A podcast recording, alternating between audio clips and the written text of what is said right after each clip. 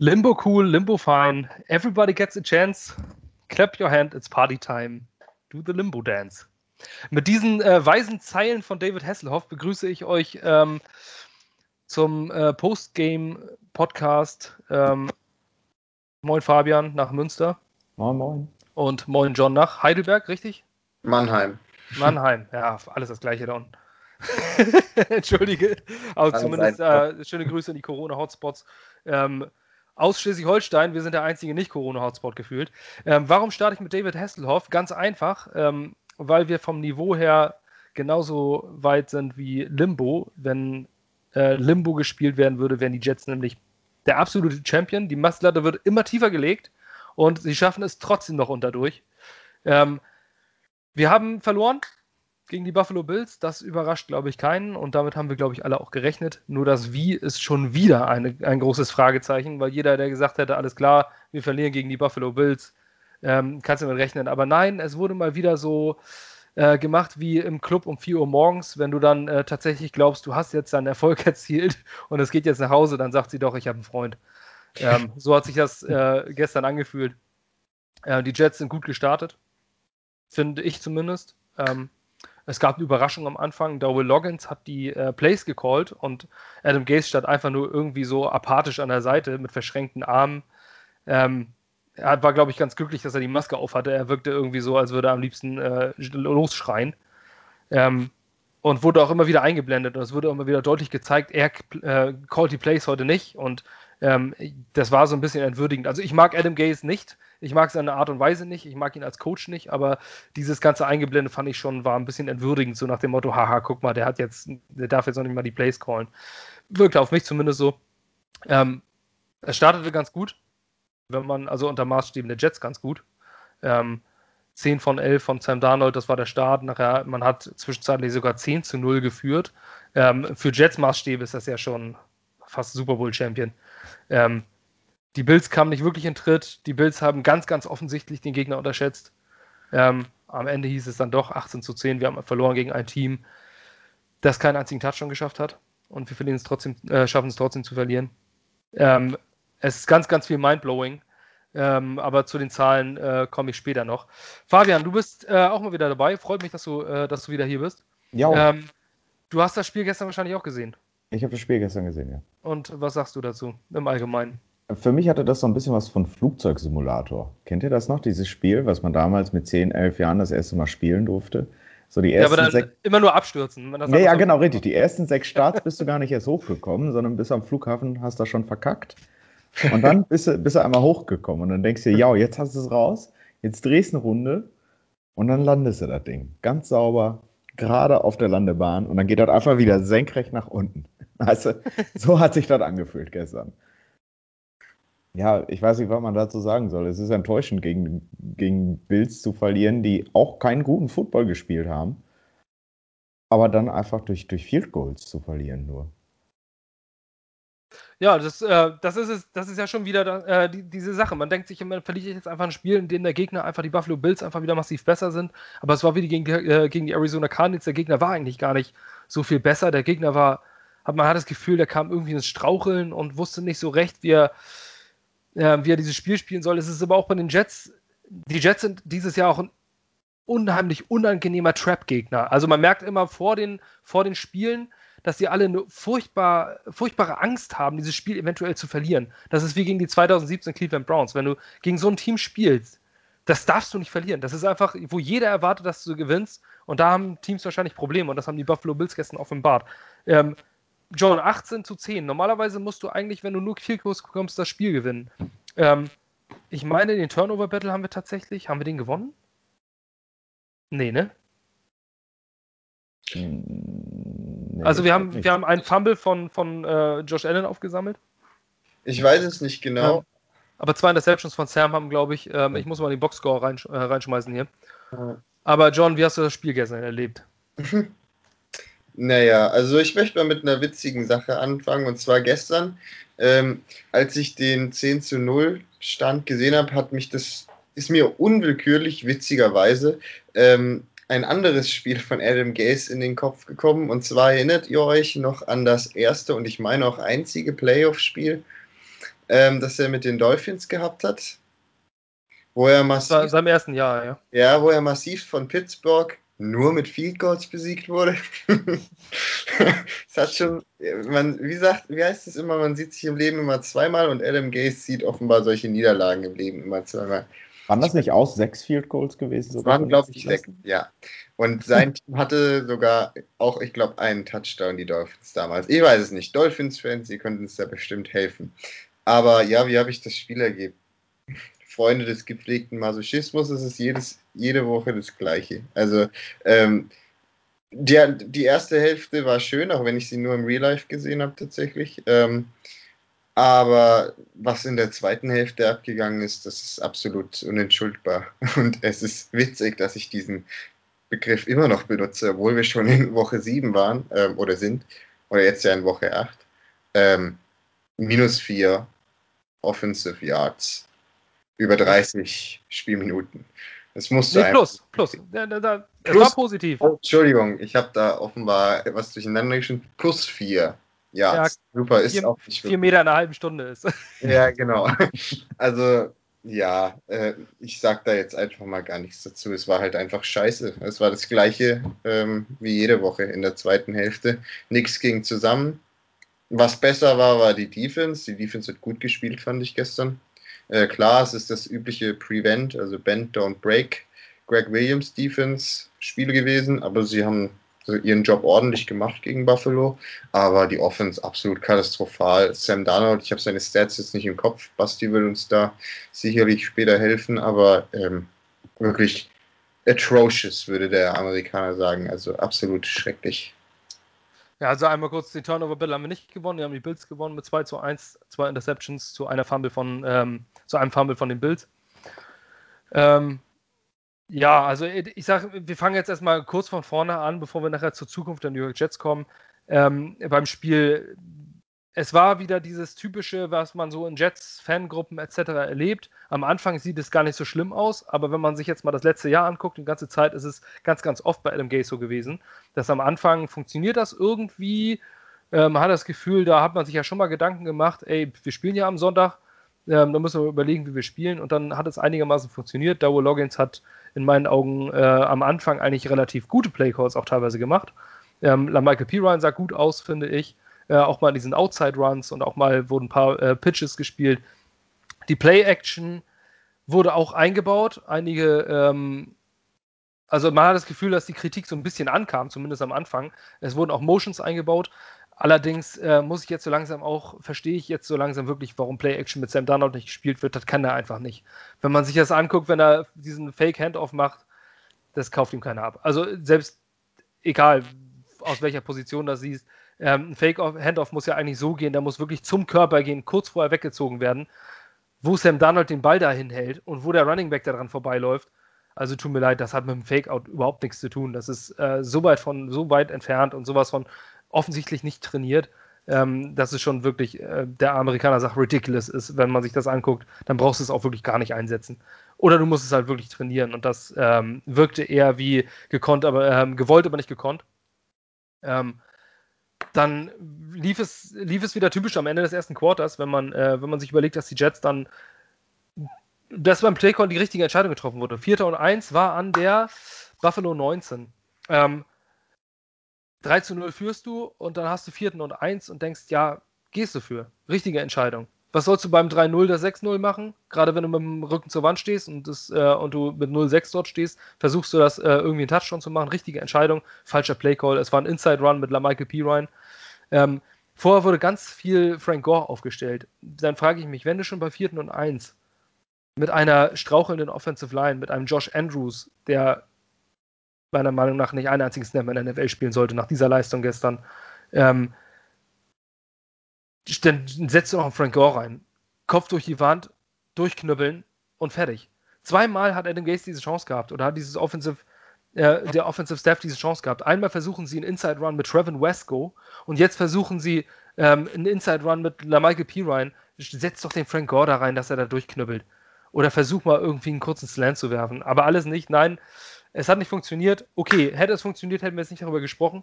Es ist aber so, wurde nicht umgesetzt. Danach hast du die nächste Chance. Die Buffalo Bills fummeln und die Jets machen daraus tatsächlich endlich mal einen Touchdown. Ähm, über diesen Touchdown möchte ich kurz sprechen. Es war nämlich ein äh, Toss nach rechts oder ein Power Run, beziehungsweise auf jeden Fall ging er über rechts außen auf, ähm, auf Lamichael Pirine. In meinen Augen einer der besseren Spieler der Jets gestern. Und ähm, das möchte ich ganz gerne nachher auch nochmal ansprechen, die Draft Class, die mir gestern doch äußerst gut gefallen hat. Mhm. Ähm, und Denzel Mims, was oft unterschätzt wird, sind äh, Run-Blocks durch Wide Receiver. Das können manche Wide Receiver, manche können es nicht. Denzel Mims kann es. Das hat er gestern dort bewiesen. Ähm, einer der Key-Blocks für diesen Touchdown war nämlich ein ähm, Run-Block von Denzel Mims gegen Tredavious White. Das ist kein Niemand. Tredavious White ist ein physischer Wide Receiver, ein, äh, einer der besten Wide Receiver dieser Liga. Vielleicht nicht in der Physis, sondern in der Coverage. Äh, Corner, genau, sorry. Ähm, aber den hat er mal einfach bis in die Ecke der Endzone geschoben und dadurch den äh, Weg entscheidend freigemacht. Ähm, das ist einer dieser äh, Attribute bei Wide Receiver, die gerne unterschätzt werden. Die hatte ein Robbie Anderson nicht und äh, die hat jetzt ein Denzel Mims. Ähm, ich fand das irre gut. Ich fand auch den Touchdown-Run von P. Ryan gut. Er ist am Ende genau in die richtige äh, Stelle gelaufen. Das sah echt nach tollem Football aus. Zumindest bis zu dem Zeitpunkt. Kann ich nur bestätigen. Ich bin auch froh, dass wir endlich mal Outside-Runs gesehen haben. Und du hast da so, so einen Berg von Mackay Becken stehen, aber du läufst nicht nach links. Ne? Und endlich hat man das jetzt mal gesehen. Die, die, die Rookies konnten sich endlich mal vernünftig einbringen in das ganze Spiel. Du hast nicht nur Snaps von Frank Gore oder Caleb Ballage oder wem auch immer gesehen. Ähm, mir hat der Drive ganz speziell hat mir echt gut gefallen. Wirklich. Ja, aber so ein Toss hätte man in meinen Augen auch mal mit Ty Johnson versuchen können. Der hat nämlich ja. letzte Woche schon gezeigt, dass das, dass das bringt. Ich weiß gar nicht, ich glaube, Ty Johnson hatte einen Kickoff, ja, die Kickoff-Returns hat er gemacht, aber ansonsten äh, an Touches war da nichts. Ähm, Finde ich ein bisschen traurig. Also man hätte das gerne nochmal einsetzen können. Ja, ich sehe 11 Carries von Frank Gore für 60 Yards, 5,5 im Schnitt, gute Zahl. Dann Michael Piran mit auch mit 11 Carries 3,9. 3,5 äh, im Schnitt, ein Touchdown ist keine beeindruckende Zahl, aber wenn er dann auf dem Platz war, sah das doch ganz gut aus. Ein Blitz-Pickup hat er aufgenommen, das konnte Kehlon Belage zum Beispiel nicht. Ähm, also Piran kann auch blocken. Und er hatte, glaube ich, ähm, auch zwei Receptions, ne? Genau, für zwei aus drei, äh, zwei aus drei Tages für 16 Yards. Also, ja. Ähm, das war vielversprechend. Es ist immer noch ein Viertrunden-Pick, also man kann jetzt auch nicht sagen, der muss natürlich jetzt die gleiche 100 Yards auf dem Platz liefern oder das, was ein ein Edward Hilaire in, in, in, Kansas City macht, der natürlich auch ein ganz anderes System spielt. Aber es war vielversprechend. Ich würde allerdings von diesen 22 Carries, 22 Rush Plays und davon 11 auf Frank Gore, bei allem Respekt für Frank Gore und für seine verdiente Karriere, ergibt das zu dem jetzigen Zeitpunkt für mich einfach keinen Sinn. Wenn man ähm, 50% und mehr Carries an einen 37-jährigen Running Back gibt, der ganz offensichtlich keine Zukunft bei diesem Team hat. Ähm, das kann ich nicht nachvollziehen. Natürlich wollen die Coaches auch Spiele gewinnen, natürlich wollen die Coaches auch Yards machen, aber ähm, dann stell ihn doch äh, in bestimmten Situationen rein und nimm ihn nicht als deinen Running Back Nummer 1. Das ist meine Meinung. Ähm, dann ging es, äh, dann haben wir den Stand bei 10-0. Ähm, es sah schön aus. Und dann kam Sam Darnold. Ähm, ein, eine Interception, ich, ich werde es nicht verstehen. Ich weiß nicht, warum, warum, wie man diesen Ball werfen kann. So ein, äh, die komplette Confidence, die er mitgenommen hat, er, glaube ich, 10 von 11 gestartet für 107 Yards oder sowas in dem Bereich. Ähm, sah scharf aus. Ein Pass auf Braxton Barriers, aber das ist wieder so ein typischer Sam Darnold-Moment. Äh, dieser eine Pass auf Braxton Barriers war absolut Zucker, ähm, der zwischen, äh, zwischen zwei Spieler genau in die Hände fällt. Ähm, da denkst du wieder, da ist dieser Moment, da ist dieses Aufblitzen vom Talent und danach macht er alles wieder kaputt. Ähm, mit, mit Spielzügen, also diese, ähm, diese Interception, ich glaube, ihr wisst ganz genau, welche, äh, welche ich meine, kurz vor der Halbzeit, wo er den Ball einfach zum Gegner wirft. Da waren vier, vier Gegner, ähm, irgendjemand war in der Richtung, ich glaube, Perryman war das, ähm, aber der Ball war einfach mitten, das war ein Katastrophenpass. Und da war so ein absoluter Neckbreaker zu dem Zeitpunkt, weil die Bills dann an den Ball kommen, ähm, kurz vor der Halbzeit dann nochmal auf 6-10 verkürzen und damit äh, quasi das Siegel drauf gemacht. Auch wenn man jetzt sagt, Mensch, wir führen 10-6, wie kann man denn da das, äh, wie können da die Bills den Sieg besiegeln? Ganz einfach, die ganze Konfidenz war weg. Die Jets kamen aus der, aus der Kabine so wie eh und je. Völlig zahnlos. Also die Defense nehme ich jetzt hier außen vor. Wir reden jetzt über die Offense. Ähm, und dann kam die zweite Halbzeit. Hau doch mal raus. Was war denn daran so schön? Von, der von gegen Seite war ordentlich. also, äh, die, die, die Antwort ist einfach nichts. Also, ähm, die Offense hat äh, nichts mehr gebracht. Über vier, vier Offensive Yards. Ich glaube, darüber brauchen wir auch gar nicht reden, wie die zustande kamen. Ich glaube, am Ende haben sie irgendwie doch 25 oder sowas gemacht. Ähm, aber durch Sex und sowas wurden die Zahlen natürlich wieder runterge runtergeschraubt. Vier Offensive Yards standen nachher auf der Habenseite in der zweiten Halbzeit ohne Punkte.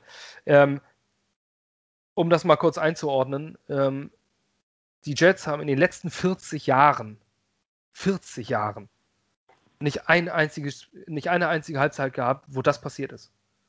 Das ist seit den 40, in 40 Jahren die schlechteste Halbzeit, die die Jets geliefert haben.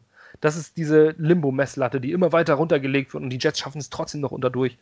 Ähm, sowas, wo, wo in der ersten Halbzeit, wo man gesagt hat, Mensch, das macht, wir haben in der Gruppe bei uns in der Redaktion geschrieben, ey, das macht ja Spaß zuzugucken. Hat es wirklich teilweise getan. Die, die Defense hat Pressure geliefert. Äh, in der zweiten Halbzeit war die Defense auch nicht schlechter. Ähm, aber da kam nichts, nichts mehr, gar nichts. Man hat nicht das Gefühl gehabt, dass die Jets irgendwie ansatzweise das Spiel gewinnen könnten, obwohl sie 10-6 führen. Mit Beginn der zweiten Halbzeit war das Ding erledigt. Die Bills mal ein Field Goal nach dem nächsten. Sam wirft noch eine Interception. Ähm, gut, ich glaube, es war ein Tip-Pass, ähm, der jetzt nicht nur hundertprozentig auf seine Liste gut, der wirft ja trotzdem viel zu knapp über die Köpfe der Defensive Line, dass du nicht tippen kannst. Ähm, passiert, ist aber trotzdem so eine Interception, die man jetzt nicht nur den Quarterback ankreidet, die kann halt passieren. Aber auch ansonsten war Sam Donald grauenhaft, absolut grauenhaft gestern. Man kann es nicht anders, äh, man kann es nicht anders sagen. Verpasst Reads, sieht seine Receiver nicht. Ähm, natürlich auch bedingt durch die Offensive Line. Klar, Football ist immer ein Teamsport. Aber Sam Darnold ist ein Quarterback, der einfach ein Spiel nicht gewinnen kann und der das Spiel auch nicht ähm, auf seine Schultern nehmen kann, ähm, trotz einer schlechten Situation um sich herum oder schlechter, äh, schlechter Offensive Line. Siehe Deshaun Watson, der kann das und Sam Darnold kann es leider nicht. Ähm, manche mögen jetzt sagen, du kannst auch nicht Sam Darnold mit Deshaun Watson vergleichen. Doch, kann ich. Es sind beide Starting Quarterbacks in der Liga und, äh, von, und beide haben einen ähnlichen Draft-Status, von dem erwarte ich das auch. Ich erwarte eigentlich, habe eigentlich von Sam Darnold erwartet, so gut zu sein wie Andy Sean Watson, aber er ist leider nicht mal besser als mit Strubisky. Ähm, muss ich zumindest sagen. Ich weiß nicht, ob ihr noch zur zweiten Halbzeit was zu sagen habt. Ja, es war wieder dieses typische, der, der, der First äh, Go-To-Guy äh, ist gedeckt und danach äh, hat man keine Option mehr. Dabei standen die, die, teilweise ja echt frei auch, ne? Das kann man ja nicht anders sagen. Und ich meine, was, was erwartest du denn? Die haben dann Tredavious White, die haben da einen, einen äh, Micah Hyde sitzen und sowas alles, die, die alle gut blocken können. Ähm, da musst du eine zweite, eine dritte Option auch mal anspielen. Da kannst du nicht immer deinen, deinen First Wide Receiver nehmen. Und er hat nur den First gesehen und dann auch dafür kassiert. Genau, das ist das Problem, was er in dieser Saison mit hat. Also Sam Darnold hat eine ganze Menge Probleme in dieser Saison. Aber eins davon ist, ist, dass es ihm nicht mehr gelingt, zwischen den Reads hin und her zu springen. Also es gab da ein Play, sorry, ich kann leider nicht sagen, wann genau das war, aber ich erinnere mich noch, ähm, der, da stand, ist Chris Herndon wirklich in die Endzone gelaufen mit, ich glaube, tatsächlich ein, zwei Schritten Abstand zu seinem ähm, Defensive Back, der ihn er covern sollte. Also das wäre ein easy Touchdown gewesen, wenn man ihn denn halt einfach gesehen hätte.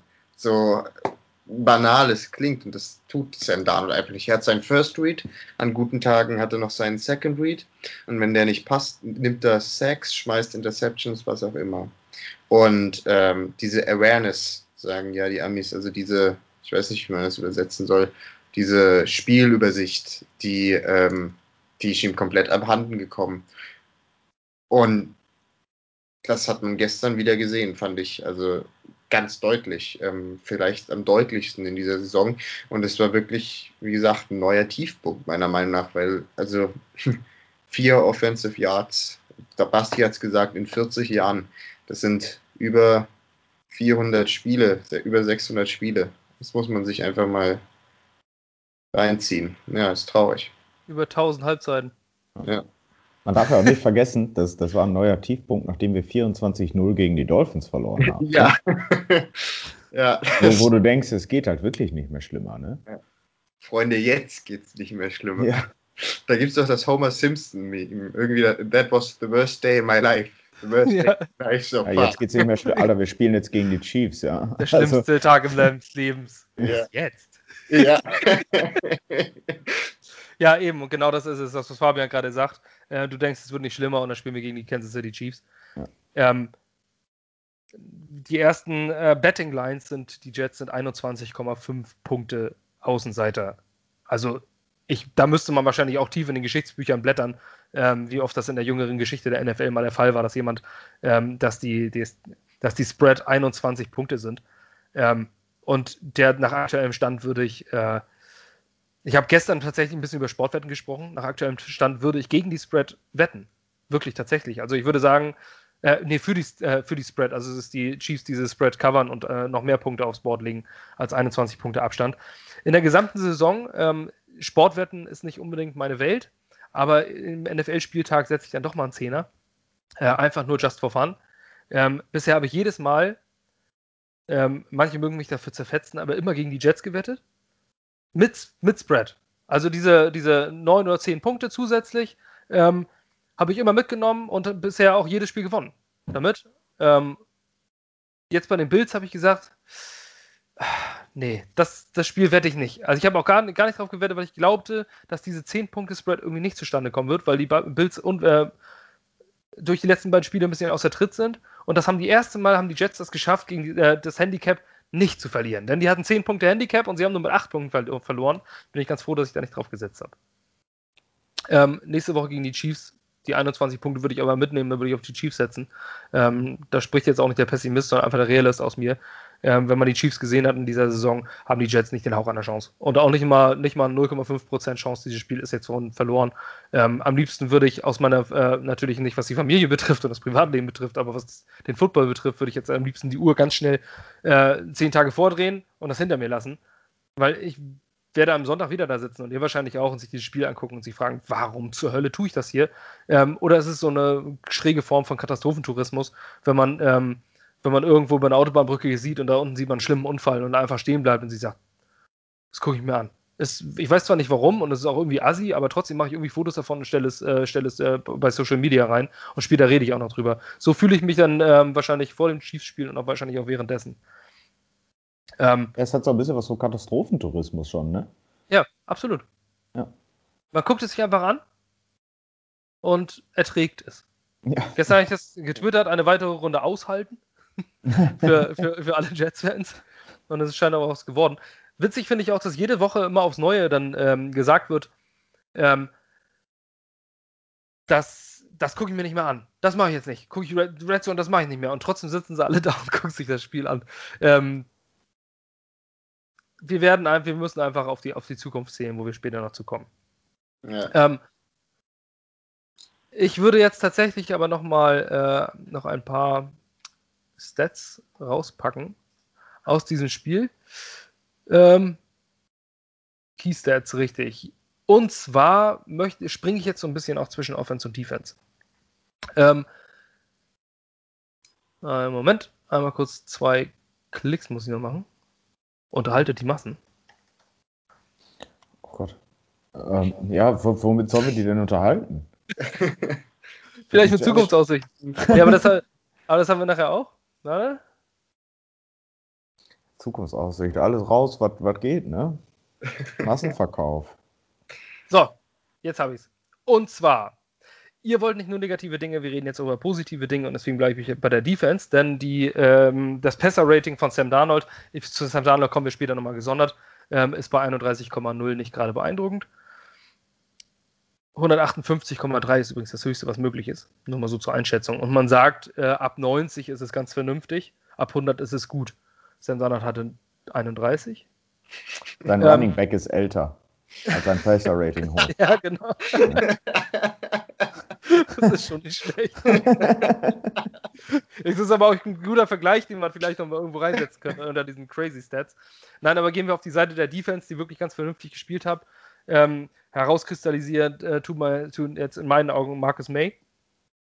Ähm, ganz besonders, denn er ist wieder auf seine natürliche Position. Letzte, letzte Woche schon, diese Woche auch. Und ähm, spielt jetzt wieder als Free Safety und hat über die letzten beiden Wochen kombiniert den besten Pro Football Focus Grade aller Safeties der NFL bekommen ähm, mit 91,7 und äh, da sieht man auch, ähm, er ist jemand, der ähm, genau in der Greg Williams dafür, äh, Defense dafür verantwortlich ist, die ähm, Big Plays nicht zuzulassen. Und ähm, das hat er gestern beeindruckend getan. Schließlich äh, sind die Buffalo Bills jemand, die mit Josh Allen jemanden haben, der immer mal wieder diesen Laser auspacken kann. ähm, und Stefan Dix da hinten haben. Und das ist alles, diese Big Plays sind gestern einfach nicht passiert. Und ähm, das ist auch der Secondary zuzuschreiben. Ähm, und insbesondere dort Marcus May, der als Single High Safety ganz oft hinten steht. Ähm, daneben steht ein Bradley McDougall, der einen ganz, ganz furchtbaren Job getan hat. Ähm, und nicht nur gestern, sondern schon wieder. Er ist einfach grausig im Tackling. Dafür ähm, war Ashton Davis aber gut. Ashton Davis war zumindest da, ja. ja also er war zumindest also. ab und zu mal ein Mann, ja, klar, ist noch sehr rough, merkt man. Ja. Ähm, ob er jetzt der Strong Safety Rolle einnehmen kann, wage ich zu bezweifeln. Aber ähm, er war zumindest ein paar Mal zu sehen. Und das ist äh, von einem Rookie auch ähm, ja, hoffnungsvoll. Ähm, Marcus May hat zwei von vier Pässen in seine Richtung zugelassen und dabei nur für 10 Yards, ohne einen einzigen First Down zuzulassen. Dabei neun Tackles, ohne einen einzigen Miss-Tackle. Das sind absolut einwandfreie Zahlen. Das ist das, was sich von Marcus May erwartet.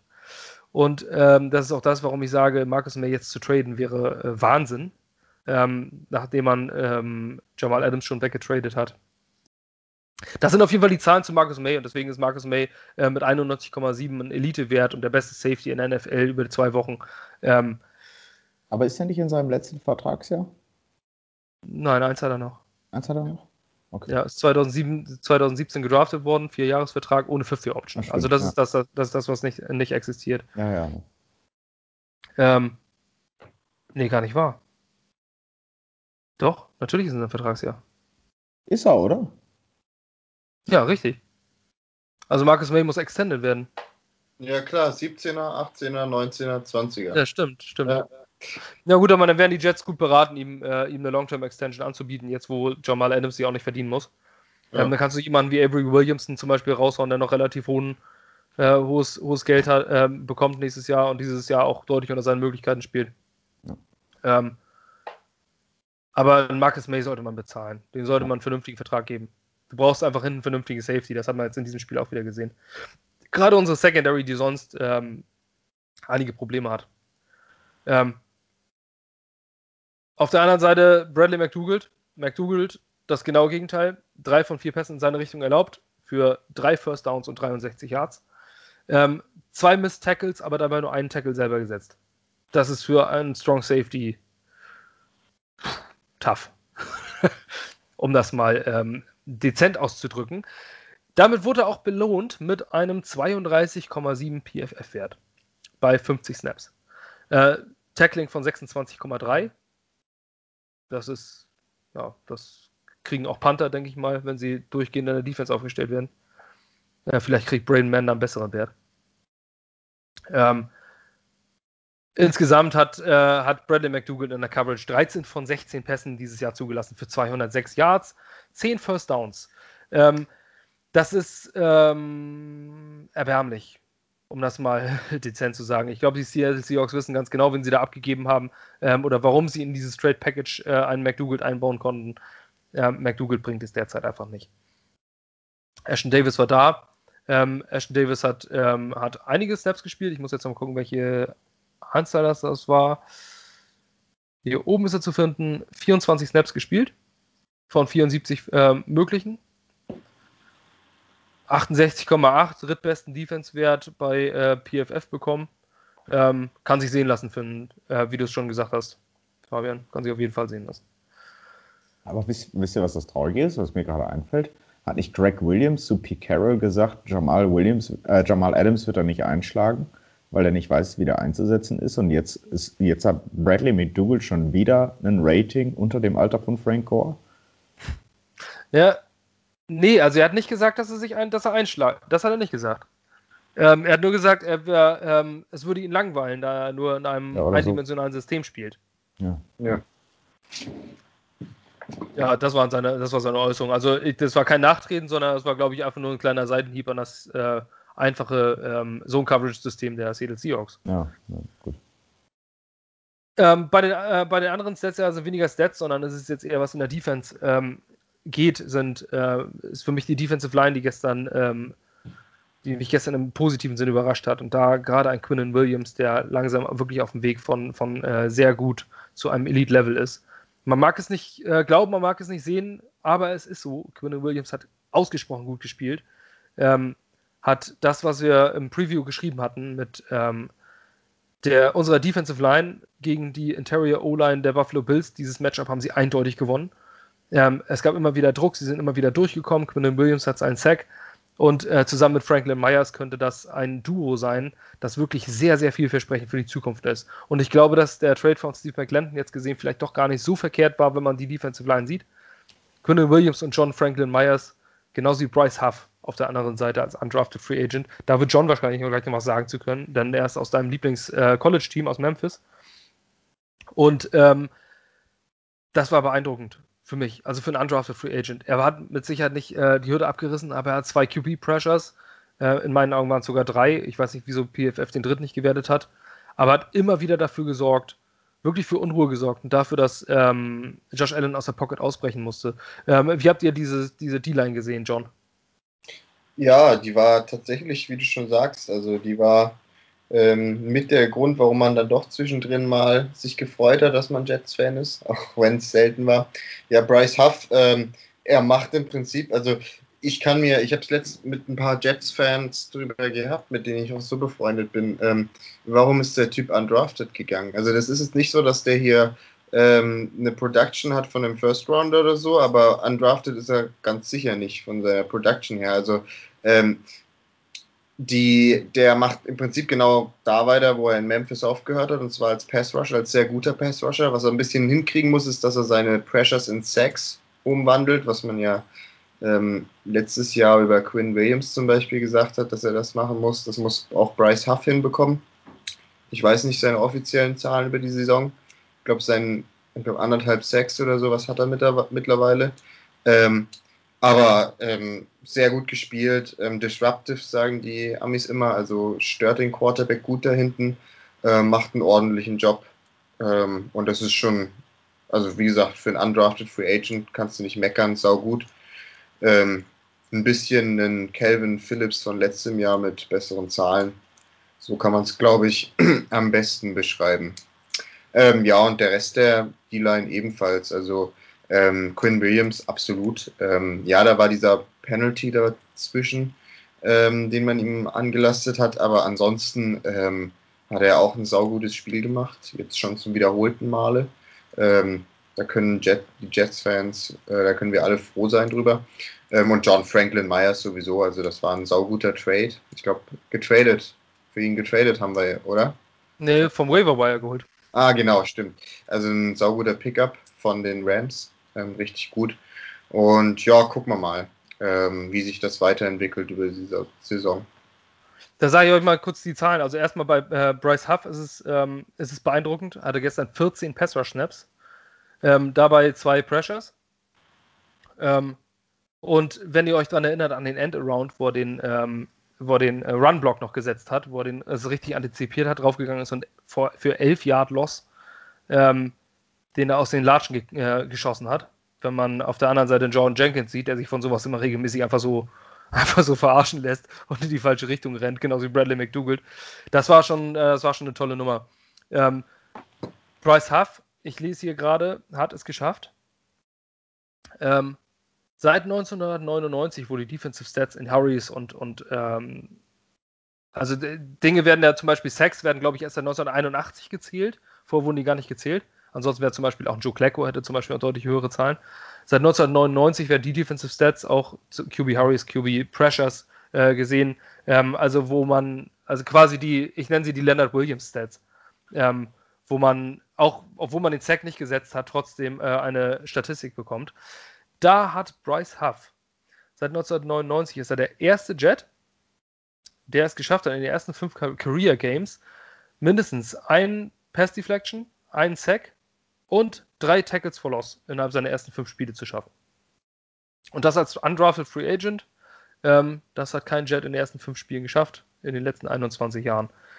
Schön sowas zu sehen. Und vielleicht haben wir da einen Hidden Jam. Vor allem ähm, ist er jetzt auch nicht immer so viele Snaps auf dem Feld, ne? Das darf man ja auch nicht vergessen.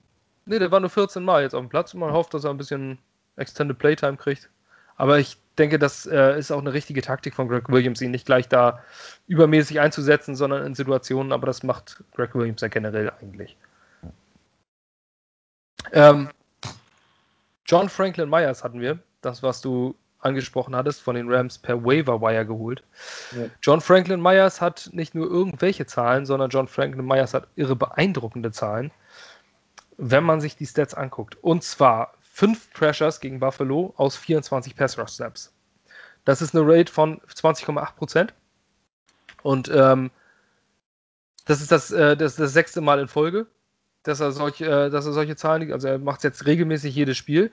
Ähm, Franklin Myers hat aus 110 insges insgesamt 110 Pass Rush Snaps ähm, 21 Pressures geliefert. Das ist eine 19,1% Pressure Rate in seinen, äh, also in jedem fünften ähm, Pass Rush Snap bringt er Druck auf den Quarterback durch seine eigene Präsenz.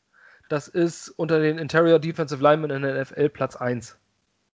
Ähm, kann man mal so mitnehmen. Äh, Finde ich es zumindest als Zahl jetzt gar nicht so verkehrt. Ähm, Quinton Williams ebenfalls. Ähm, fünf Pressures über 30 Pass Rush Snaps, 16,7 Prozent, also absolut exzellente Zahlen, wenn man das vergleicht. Ähm, 13 Pressures äh, auf 160 Pass Rush Snaps insgesamt, 24. in der NFL, ist das nicht die beeindruckendste Zahl. Aber dazu ist er auch bei den Runstops Platz 3. Ähm, das sind äh, Zahlen, die man vergleichen kann hier mit Calais Campbell, DeForest Buckner und Jonathan Allen. Ähm, Quinn Williams wegzutraden wäre für mich absoluter Wahnsinn. Das wäre einer der größten Fehler, die die Jets jetzt machen könnten. Das glaube ich auch. Das ist einer von den wenigen Untouchables, die es momentan auf dem Roster gibt. Also ähm, Quinn Williams, Kai Beckton logischerweise, ähm, die Rookie-Class von diesem Jahr, einfach weil sie noch nicht, man kann sie noch nicht ähm, ordentlich einschätzen, meiner Meinung nach. Ähm, das sind so die Untouchables, Marcus May noch. Wieso, wieso? Also, das ist wirklich ein Spieler, wo man jetzt, ich, ich weiß, es gibt ja gerade auf den amerikanischen Fanseiten gibt es viele Leute, die momentan danach rufen, alles zu verkaufen. Ähm, aber Leute, ganz ehrlich, ähm, damit reißt man sich so ein Riesenloch. Quinn Williams ist im Prinzip das, was Muhammad Wilkerson, wenn euch der Name was sagt, hätte werden sollen. Ähm, damals nach seinem 2015 Pro Bowl Year, was glaube ich.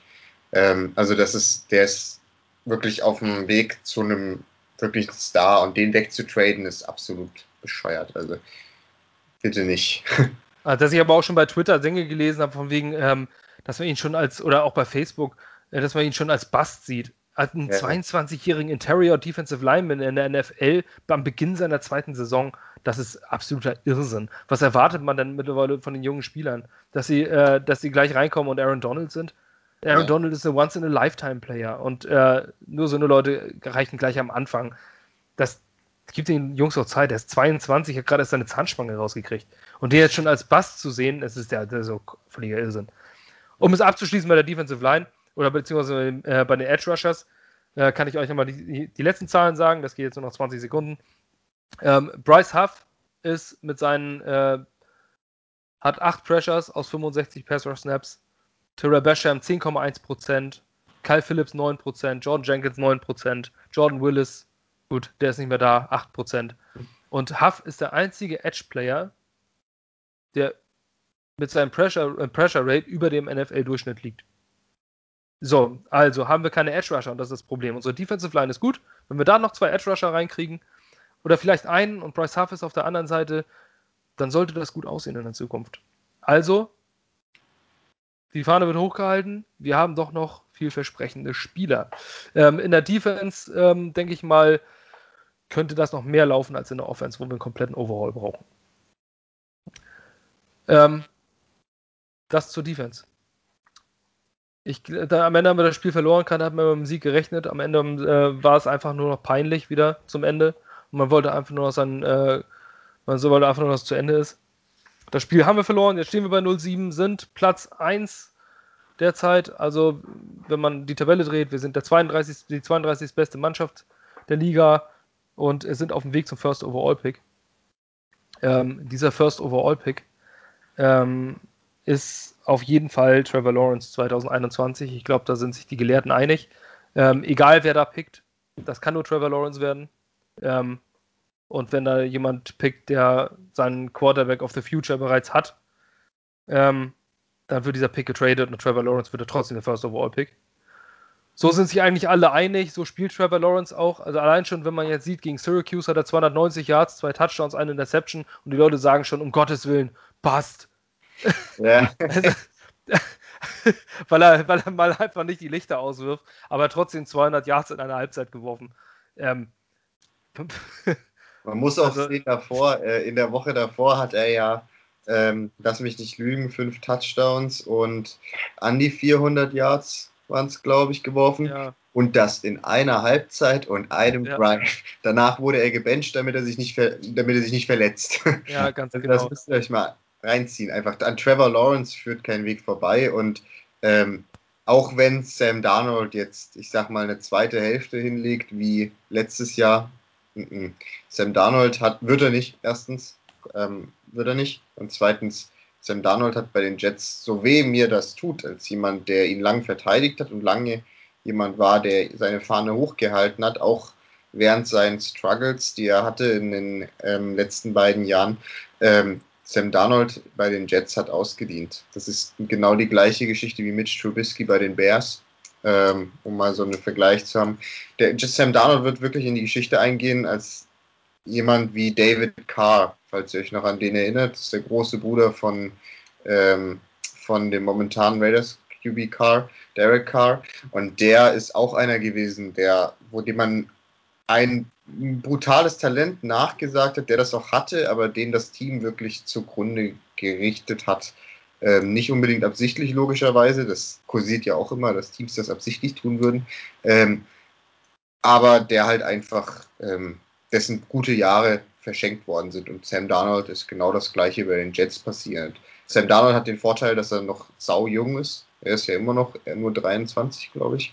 Ähm, der kann es bei einem anderen Team werden. Ich denke da zum Beispiel an Pittsburgh, die einen recht, doch recht alten Ben Rufflesberger haben, der bald in Rente gehen wird. Vielleicht sogar New Orleans, wer weiß. Ähm, aber nicht bei den Jets. Und 2021 wird mit allerhöchster Wahrscheinlichkeit Trevor Lawrence und die Nummer 16 an der Center bei den Jets sein. Aber wie will er denn diese Nummer loseisen vom großen Jeff Smith?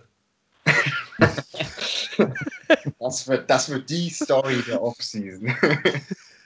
also mal gucken, ob Jeff Smith äh, seine Nummer nach seiner verdienten Zeit bei den New York Jets an Trevor Lawrence abgeben wird. Ähm, Fabian, bist du damit einverstanden, dass man sich jetzt schon bereits über Trevor Lawrence 2021 unterhält oder bist du nach wie vor auch Unterstützer von Sam Darnold? Ich mag Sam Darnold als Person, aber man muss ganz einfach sagen, er bringt nicht das auf dem Feld, was man von ihm erwartet. Und äh, ich finde es selber schade. Ich, ich habe lange auch an Sam geglaubt und seine Fahne hochgehalten, aber ähm, man muss der Realität ins Auge sehen und ähm, Sam ist nicht der Future Franchise Quarterback, äh, den man ursprünglich, als, als den man ihn ursprünglich gedraftet hatte. Ne? Und ähm, ja, ob du jetzt mit Sam 016 rausgehst, ob du mit Flecko 016 rausgehst, ob du mit James Morgan, äh, mit Fails oder wem auch immer 016 rausgehst, das Beste wäre jetzt am besten Sam zu traden. Auch gar nicht bis, bis zur Offseason warten, am besten jetzt vor der Trade Deadline noch weg. Da kriegst du meiner Meinung nach wahrscheinlich noch das meiste mit raus. Und der soll nächstes Jahr hint nochmal hinter einem erfahrenen Quarterback sitzen. Das wäre das Beste für Sam, das wäre das Beste für uns. Wir holen uns Trevor an 1 und. Ja. ja. ja. Ähm, die Zahlen sagen auch nichts anderes. Also, ähm, ich kann jeden. Also ich, habe, ich war bisher auch ganz lange gemacht, Sam Darnold zu verteidigen, zu sagen, es liegt am Supporting Cast, es liegt daran, es liegt daran. Aber die Ausreden hören langsam für mich auf, denn es ist Mitte drittes Jahr. Ähm, Sam Darnold beweist nichts, dass man ihn halten sollte. Ähm, es sind immer dieses aufgeblitzte Talent. Ja. Jeder Quarterback, der es irgendwie mal in die NFL geschafft hat, in der ersten Runde gedraftet wird, der sollte das auch haben. Das ist, aber dieses Talent setzt er einfach nicht um. Natürlich hat er lausiges Coaching. Das, äh, das möchte ich jetzt aus allem ausbeziehen. Das ist ganz wichtig. Alles, was ich jetzt sage, ähm, ist mir bewusst, dass Sam Darnold einen schlechten Supporting Cast hat und ähm, ein schlechtes Coaching hat. Nichtsdestotrotz müssten solche Individualspieler auch bestimmte Leistungen bringen wenn ich sehe, ähm, Passer-Rating ist schwer äh, ranzuziehen, aber das QBR, das ist eine, ein, ähm, das ist, geht bis 100,0. Äh, das ist ein System von ESPN entwickelt, ähm, wo auch zum Beispiel äh, Rushing Plays mit einbezogen werden, ähm, Sex mit einbezogen werden, die du als Quarterback selbst verursacht hast ähm, und so weiter und so fort. Da hat er derzeit einen Wert von 41,2 und liegt auf Platz 30 von 31 der qualifizierten Quarterbacks. Hinter ihm ist nur Dwayne Haskins, aber Dwayne Haskins ist auch eine absolute Wurst. Ich glaube, da sind wir uns alle einig. Ähm, alle, alle, anderen sind drüber. Von Daniel Jones ist weit über ihm. Ein ähm, Daniel Jones als Beispiel hat 60,6. Ähm, Gardner Minshew hat 53,8. Nick Foles hat 53,6. Kirk Cousins ist über ihm. Ähm, alle, alle, Justin Herbert, Rookie dieses Jahr, hat 74,5 QBR. Und Sam Darnold krebst da unten mit 41,2 rum. Ähm, jetzt komme ich noch ein paar Dinge. Und zwar hat er ein Passer-Rating von 65,0 65, diese Saison. 31 von 32 Quarterbacks. Nur Drew Locke hat derzeit ein schlechteres ähm, Passer-Rating mit 63,3. Das ist, diese Saison hat der Schnitt der Starting Quarterbacks mit einer Mindestzahl von 50% der Snaps hat ein durchschnittliches Passer-Rating von 94,6. Es ist ein All-Time-Rekord, okay. Aber trotzdem muss man das in Relation setzen zur gesamten Liga. Damit ist Darnold 29,6 Punkte unter dem Passer-Rating des, des Ligadurchschnitts. Das ist das schlechteste in der NFL-Geschichte. Von, vom Margin, also vom, vom, vom Unterschied. Muss man sich ausmalen. Kommt nicht von irgendwo. Ähm, dann gibt es hier, und das habe ich von Michael Nanya aus Jets X-Factor. Wenn ihr äh, euch dort noch nicht angemeldet habt, guckt euch das mal an. Es, man muss zwar für einen kleinen Taler bezahlen, aber es lohnt sich sehr. Ähm, ich versuche es einfach mal direkt zu übersetzen. Und zwar ist dieser Margin von minus 29,6 das schlechteste ever unter allen Jets Quarterbacks. Von 60 Quarterbacks der Franchise-Geschichte mit mindestens 200 Pässen ähm, gibt es die schlechtesten Margins, also den Unterschied zwischen dem League Average und dem eigenen aufgelegten, waren Kellen Clemens 2007 mit 21,7 Punkten schlechter. Ähm, Mark Sanchez 2009 mit 20 Punkten schlechter. Ryan Fitzpatrick 2016 mit 19,7 Punkten schlechter. Browning Nagel 1992 mit 19,6 drunter und Geno Smith 2013 mit 19,5 drunter. Sam Darnold 29,6. Das ist historisch schlecht. Ähm, und dieses Passer-Rating, okay, klar, für die ganzen Faktoren einbe einbezogen, ist es trotzdem, es ist, es ist eigentlich nicht erklärbar. Ähm, dann kommt noch, dass die Werte schlechter sind als Jamarcus Russell 2009. Ähm,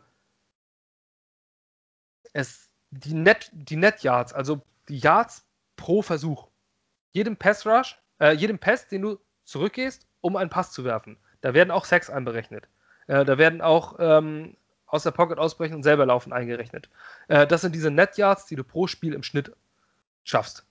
Also haust du 100 Yards den Ball weit, machst einen 100 Yard Touchdown, kriegst du 100 Net Yards. Im zweiten Spiel, äh, im zweiten Spielzug machst du 0 Yards, also hast du im Schnitt 50 Yards gemacht. So, als Erklärung. Ähm, 2020 ist die NFL Average von Net Yards pro Versuch bei 6,55 und Sam Darnold macht nur 4,43. Ähm, tja, das ist auch in der NFL-Geschichte, da hat nur Jamax Russell schlechter gemacht. Hm. Hm. Yards per Attempt. Darnold, letzter in der NFL mit 5,66 pro Versuch. Ähm, kein Quarterback hat die Saison mit einer schlechteren Rate geschafft. Nur Ryan Mallet 2015 mit 5,48. Ich könnte beliebig weitermachen, ich möchte aber nicht beliebig weitermachen, aber es sind alles Zahlen, die findet man überall. Von der Conversion Rate, man findet es, äh, also wenn er, wenn er die Chance hat, den zu vervollständigen, ähm, ist nur Jimmy Clausen 2010 in der Rookie-Saison schlechter schlechter gewesen. Ähm, es ist alles, es sind alles ganz am Boden und es ist historisch schlecht, die Zahlen, die Santana liefert.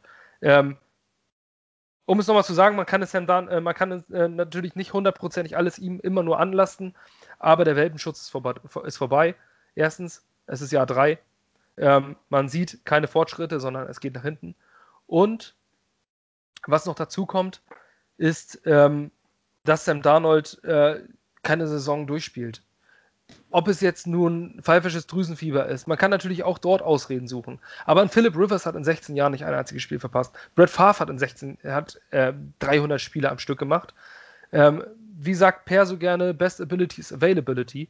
Und Sam Darnold hat jetzt in seiner dritten Saison, in seiner ersten Saison drei Spiele verpasst, in seiner zweiten Saison drei Spiele verpasst, in seiner, äh, und jetzt in der dritten Saison hat er schon wieder zwei Spiele verpasst. Ähm, nichts, in meinen Augen. Ich bin ein Fan vom Typen Sam Darnold, in meinen Augen spricht nichts mehr dafür, dass die Jets 2021 keinen Quarterback in der ersten Runde picken sollten. So, das waren jetzt meine Zahlen. Ja, jetzt stürzen wir uns alle aus dem Fenster. Nein, denn wir haben ja Trevor Lawrence. Ähm, nee, wir haben ihn nicht. Aber Leute, ganz ehrlich, ähm, auch wenn Sam Darnold nicht so schlecht wäre, wer Trevor Lawrence noch nicht hat spielen sehen, das ist wirklich einer von den wenigen Spielern, wo ich sage, auch wenn du nichts mit College Football am Hut hast, guck dir einfach mal ein Spiel von ihm an.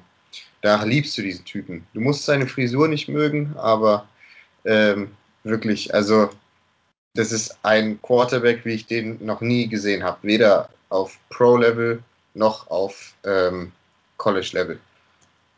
man sagt, man sagt ja sogar, dass er ähm, größeres äh, Talent mitbringt als äh, sogar ein Andrew Luck.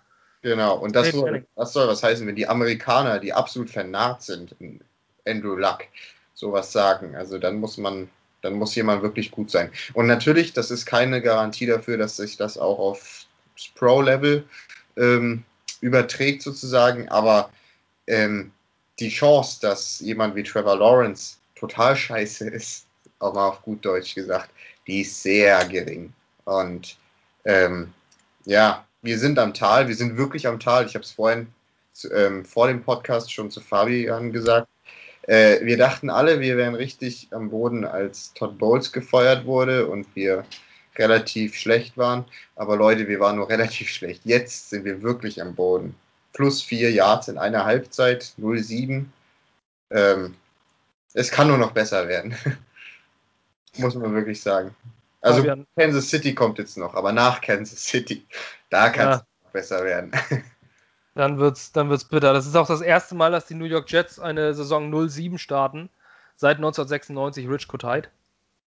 Und die Rich Kotite-Ära ist auch den Leuten, die dort nicht gelebt haben oder, ähm, oder wie ich zumindest noch nicht Jets-Fan waren, da war ich 12, 1996. Ähm, da hat mich American Football noch einen Scheiß interessiert. Ähm, beziehungsweise wusste ich gar nicht, dass es existiert. Hätte ich die Bravo Sport nicht gehabt. Ähm, das, äh, egal wo man nachliest und wie man sich mit der Historie der Jets beschäftigt, war das wirklich, glaube ich, fast noch schlimmer als jetzt. Denn da äh, war die Saison am Ende 1-5, das soll wirklich richtig, richtig schlimm gewesen sein. Also noch schlimmer als schlimm. Das ähm, ehrlich. Ja. Und das haben die Jets jetzt, äh, das die Jets jetzt geschafft. Ähm, Fabian, hm. ich spreche jetzt über die Zukunft der Jets. Ähm, über die nahe Zukunft. Wir haben 2021. Der Draft steht an. Ähm, um das Ganze hier mal ein bisschen ins Positive äh, zu drehen. Ähm, was glaubst du, wo könnten die Cornerstones der Jets aktuell sein? Und dann haben wir ja einiges an Picks und in der ersten Runde wird Trevor Lawrence äh, geholt. Ähm, und dann kommt ein neuer Coach. Wie, erstens, ähm, wen würdest du dir da wünschen, wenn wir jetzt schon kurz das zumindest anreißen? Und zweitens, äh, glaubst du, dass wir 2021, 2021 wieder anfangen könnten, ähm, irgendwie unter ferner Liefen interessant zu werden?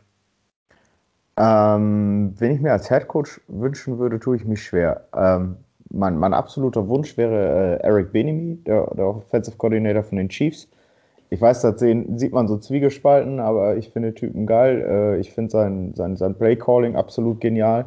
Und ich glaube, dass der mit einem Trevor Lawrence äh, einiges machen könnte. Ähm, ansonsten muss ich ehrlich sagen, habe ich mich da noch gar nicht so sehr mit beschäftigt, weil ich auch immer noch in, in zu großem, in so einem so großen Loch bin, dass Adam Gaze immer noch nicht weg ist, weißt du. Ich habe noch gar keine Motivation, mich dazu, mit, dazu zu beschäftigen, weil er halt immer noch da ist. Und ähm, ich glaube aber, dass, dass die Jets ähm, durchaus interessant sein könnten für einen äh, Future Head Coach. Auch interessanter als andere Teams, wenn ich mir zum Beispiel die Texans angucke oder sowas, die nicht viel Cap Space haben, die kaum Picks haben. Die haben, glaube ich, die nächsten zwei Jahre keine First Round Picks oder sowas, kann das sein? Nächstes Jahr keinen First und keinen Second Round Pick. Ja, genau, genau.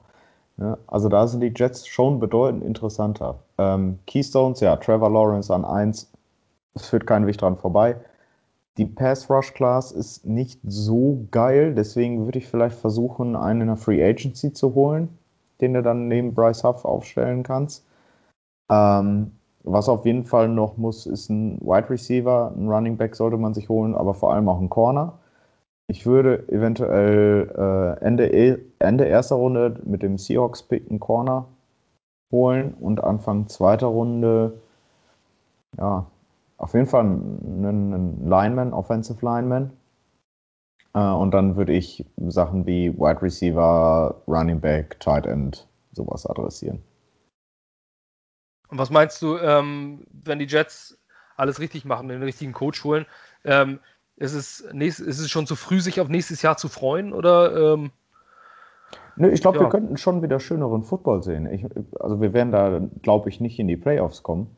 Das wäre jetzt zu früh zu sagen. Aber ich glaube, wir könnten durchaus schöneren Football sehen und äh, einfach auch, wie, ich sage es jetzt auch immer, wie die Amerikaner sagen, competitive sein. Ne?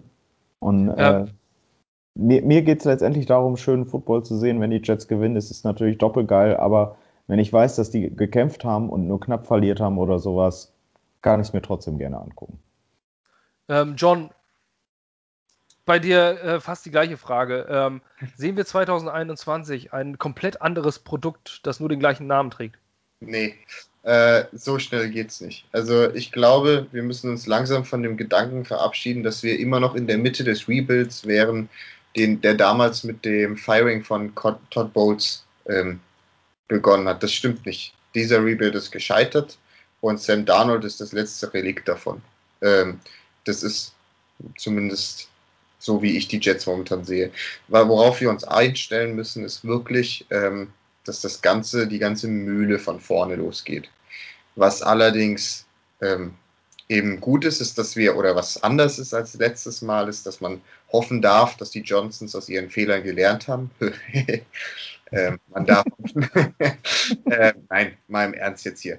Ähm, wir haben einen sehr hohen Pick dieses Mal, einen wirklich gut hohen Pick. Wir haben ähm, schon einige junge Cornerstones, die wir das, also äh, hier, ähm, Ecksteine, also einige Eckpfeiler. junge. Ja, genau. Einige, danke.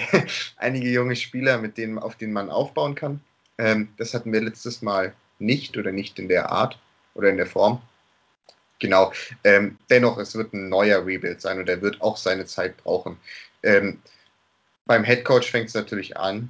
Den größten Fehler, den man meines, meiner Meinung nach machen kann, ähm, der realistisch ist, Adam Gaze zu behalten, ist nicht realistisch. Deswegen fange ich da jetzt überhaupt nicht an.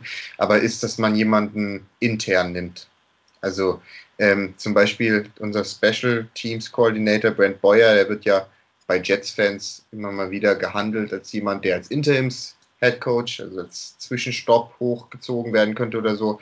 Der macht einen guten Job, keine Frage, aber so beginnst du kein Rebuild. Das ist nicht ordentlich. Ähm, das ist, ist genau, bei den Browns von Freddy Kitchens gescheitert. Ja, ganz genau. Ähm, die sind das beste Beispiel dafür. Also niemanden intern nehmen. Du musst wirklich, ähm, ähm, wie sagt man, nicht Freihaus, sondern also das Haus clean, also ähm, komplett sauber machen, alles raus. So, Schlussverkauf.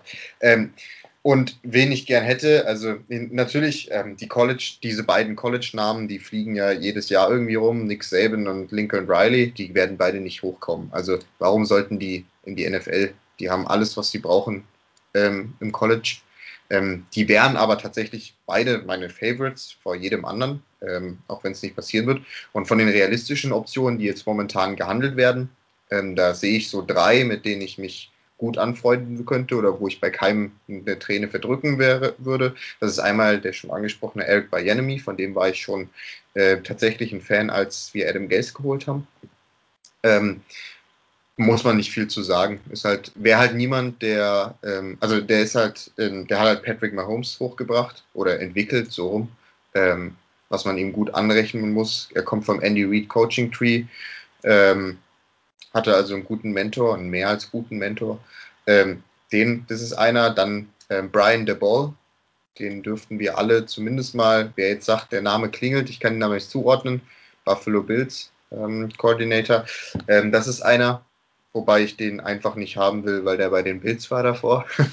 ähm, und der, wo ich jetzt tatsächlich sage, der Eric Bienemy überholt hat auf meiner Favoritenliste ähm, über die letzten Wochen, ist Arthur Smith. Äh, der ist von Tennessee, der Offensive Coordinator der, der Tennessee Titans. Der hat es geschafft, Brian Tannehill zu retten. Also, ähm, wer weiß, was der mit unserer Franchise macht, ähm, nachdem sie von Gaze befreit ist. Also Arthur Smith wäre ein Home Run Hire, meiner Meinung nach. Momentan. Man weiß jetzt nicht, was über die zweite Hälfte der Saison passiert. Und dann im Draft Trevor Lawrence, muss ich nicht viel mehr zu sagen. Wäre natürlich Bombe. Ähm, ich weiß, also wie gesagt, Edge Rusher ist schwach. Carlos Basham ist, glaube ich, der Einzige, der momentan so als klarer äh, First Rounder gehandelt wird. Ähm, jemand, der mal in der Mitte der ersten Runde gehen könnte. Den kriegen wir mit dem Seahawks-Pick nicht. Wir müssen uns hochtraden und dagegen bin ich. Dafür haben wir einfach zu viele Lücken.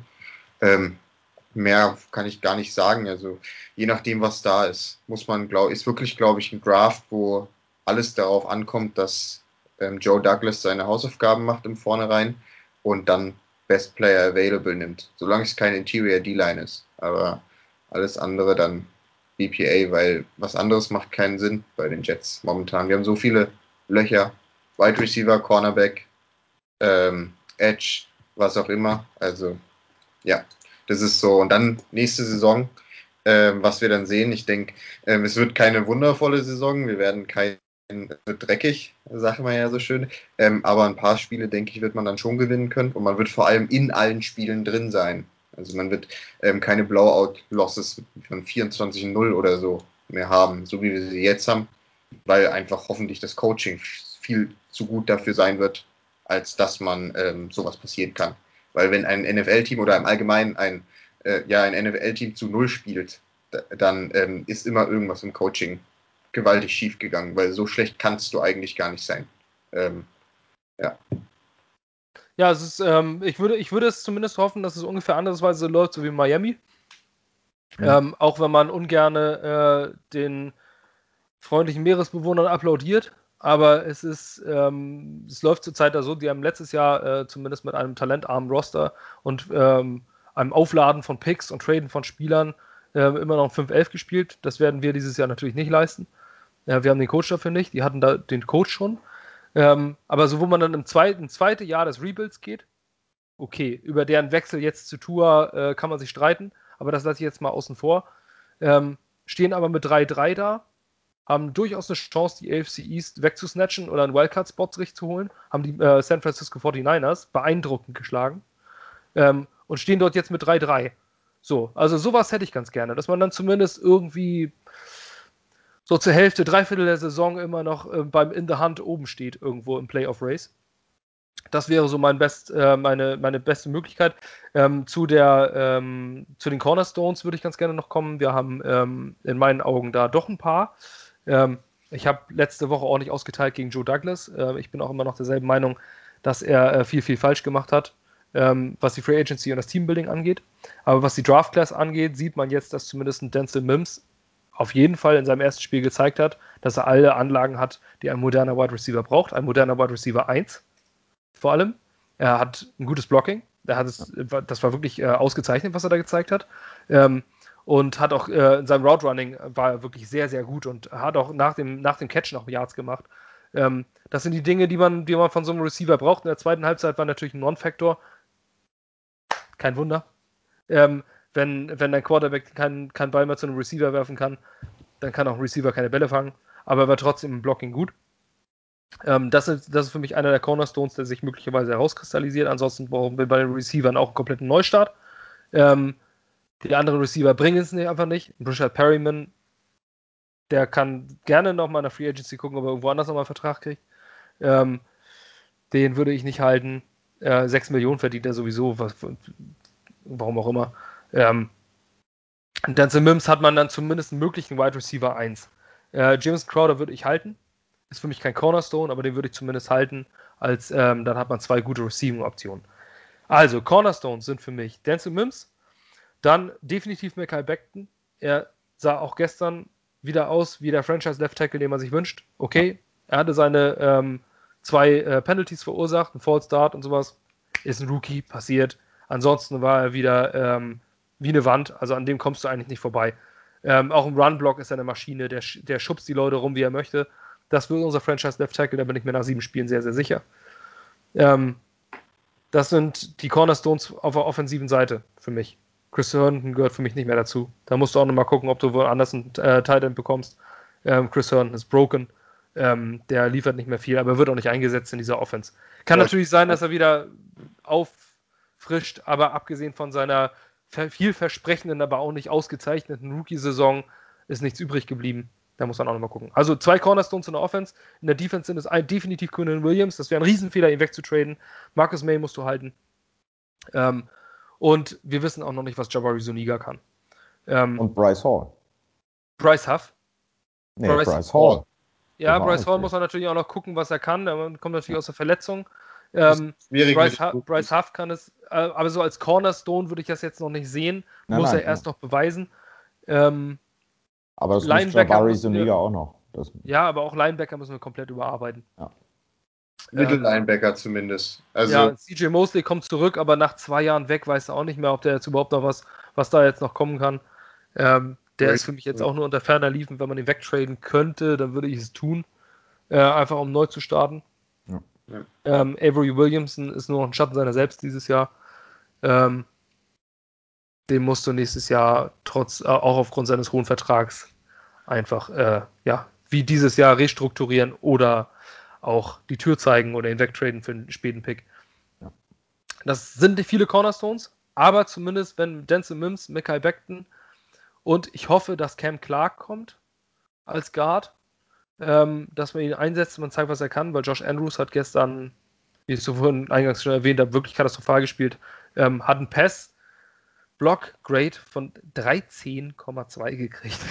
Der hat auch irgendwie, jetzt lass mich keinen Blödsinn erzählen, ich habe es nicht so mit Zahlen, aber ich meine, ich habe es vorhin gesehen, neun Pressures zugelassen alleine und das ist eine Percentage von, ich glaube, es waren 25 Prozent und der Average, also der Durchschnitt bei den Guards war irgendwas im einstelligen Bereich, niedrigen einstelligen Bereich. Ich, meine auch 4,5 oder 5, irgendwie ja. so in dem Bereich. Ja. Und er hat 25, bei 25 aller Snaps hat der eine Pressure zugelassen. Und der hat alle gespielt. Der hat alle Snaps der Hat alle gespielt. Also, ich wollte gerade sagen, Cam Clark war nicht zu sehen, oder? Nee, Nein, aber er hatte eine Verletzung, meine ich auch. Der war ganz lang inactive. Ja, ja, aber ich meine, der wäre für dieses Spiel wieder geklärt worden. Nee, mit er ist in den 350er-Roster gekommen, aber zählte trotzdem zu dieser Inactive-Liste. Ach so. Es ist okay. ja 350er-Roster, ja, ja. es sind immer 46 Spieler active, also müssen sieben inactive markiert werden und das war unter anderem er. Ja, okay, gut. Ja, also vielleicht kommt er jetzt demnächst, hat doch mal die Zeit, dann äh, reinzukommen. Auf jeden Fall Josh Andrews ist nicht die Antwort, Alex Lewis war nicht da. Ähm, George Fant war gestern auch wirklich schwach, mhm. ähm, aber guten Ausreißer nach unten hat jeder mal. Ähm, ja. Bisher war, hat er hat sechs sehr gute Spiele gemacht. Ähm, jetzt in dem siebten war er mal schwach. Okay, das hat jeder mal. Jeder, mit einer, äh, jeder gute Spieler hat mal so diesen Ausreißer nach unten. Ja, aber ähm, das war es für mich eigentlich schon. Vielleicht Michael Pirine noch. Ähm, es ging zumindest bergauf. Ja, die Rookies, da tut man sich ja im Allgemeinen im ersten Jahr ein bisschen schwer, die zu evaluaten. Ähm, was ich noch sagen will, jetzt wo du es gesagt hast, womit ich tatsächlich noch vorsichtig bin als ähm, Jets-Fan oder womit ich auch einfach allen anderen raten würde, vorsichtig zu sein, ist im Allgemeinen die Wide Receiver und Tight Ends, ich sag mal, endgültig zu doomen in dieser Offense. Dafür ist das Quarterback-Play von Sam Darnold und auch das Play-Calling von Adam Gase sehr, sehr oder viel zu schlecht eigentlich. Ich sag nur Robbie Anderson, ähm, was der ja jetzt liefert mit einem ähm, in einem guten System und so. Also ich sehe das wie du, wir haben nicht viel, was da ist und auch Chris Herndon sehe ich nicht mehr als sure thing, als ob, also der ist, was der alles an Bällen droppt, das geht alleine auf seine Kappe. Ähm, aber gerade bei den Wide right Receivern, ähm, so ein Bashard Perryman, ich sage nicht, dass das ein Wide Receiver One ist oder so, aber ich sage trotzdem, vielleicht könnte man den doch noch für relativ billig zurückholen und mal schauen, was er kann. In einer ja. richtigen Coach. Klar, sind immer noch ein paar Spieler, die man haben kann. Ähm, ich, auch ein Bryce Huff äh, ist natürlich auch jemand, mit dem man in die Zukunft gehen muss, auch so ein John Franklin Myers. Aber als Cornerstones sind so diese. Ähm, ja, klar. Ja, ja. Ne, also da gibt es für mich ein paar, das sind für mich definitiv äh, Quinnen Williams auf der einen Seite und auf der anderen Seite Michael Beckton und Denzel Mims jetzt. Und äh, alles andere muss man, muss man noch neu schauen. Ja. Wir hoffen, dass sich aus den Rookies jetzt noch ein bisschen was ergibt, dass ein Ashton Davids vielleicht ähm, noch ein paar mehr Möglichkeiten hat. Scheint zumindest Bock zu haben. Hat auch ganz, gestern ganz guten Wert gekriegt, 68,8. Äh, der drittbeste Wert der Defense. Ähm, wen wir noch gar nicht angesprochen haben, und damit will ich jetzt auch fast zum Ende kommen, ist Terrell Basham, ähm, der gestern einen Sack hatte, 86,3, fast Elite-Wert bekommen. Der war sehr, sehr stark gestern. Ähm, Ja. Sind wir doch noch mit ein paar positiven Dingen am Ende rausgegangen, oder? Ja, muss hier. wir haben jetzt auch schon wieder über eine Stunde voll. Ich würde das jetzt hier beenden.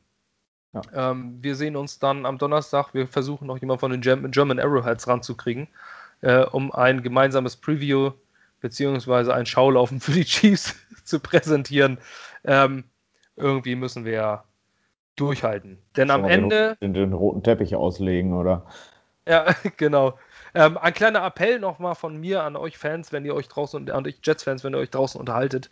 Ähm, verzeiht doch eurem Jets-Kumpel neben euch mal, wenn er pöbelt, motzt, sonstige Beleidigungen raushaut und einfach nur unglaublich sauer ist. Ähm, man sieht dann wenigstens, dass man sich immer noch drum kümmert.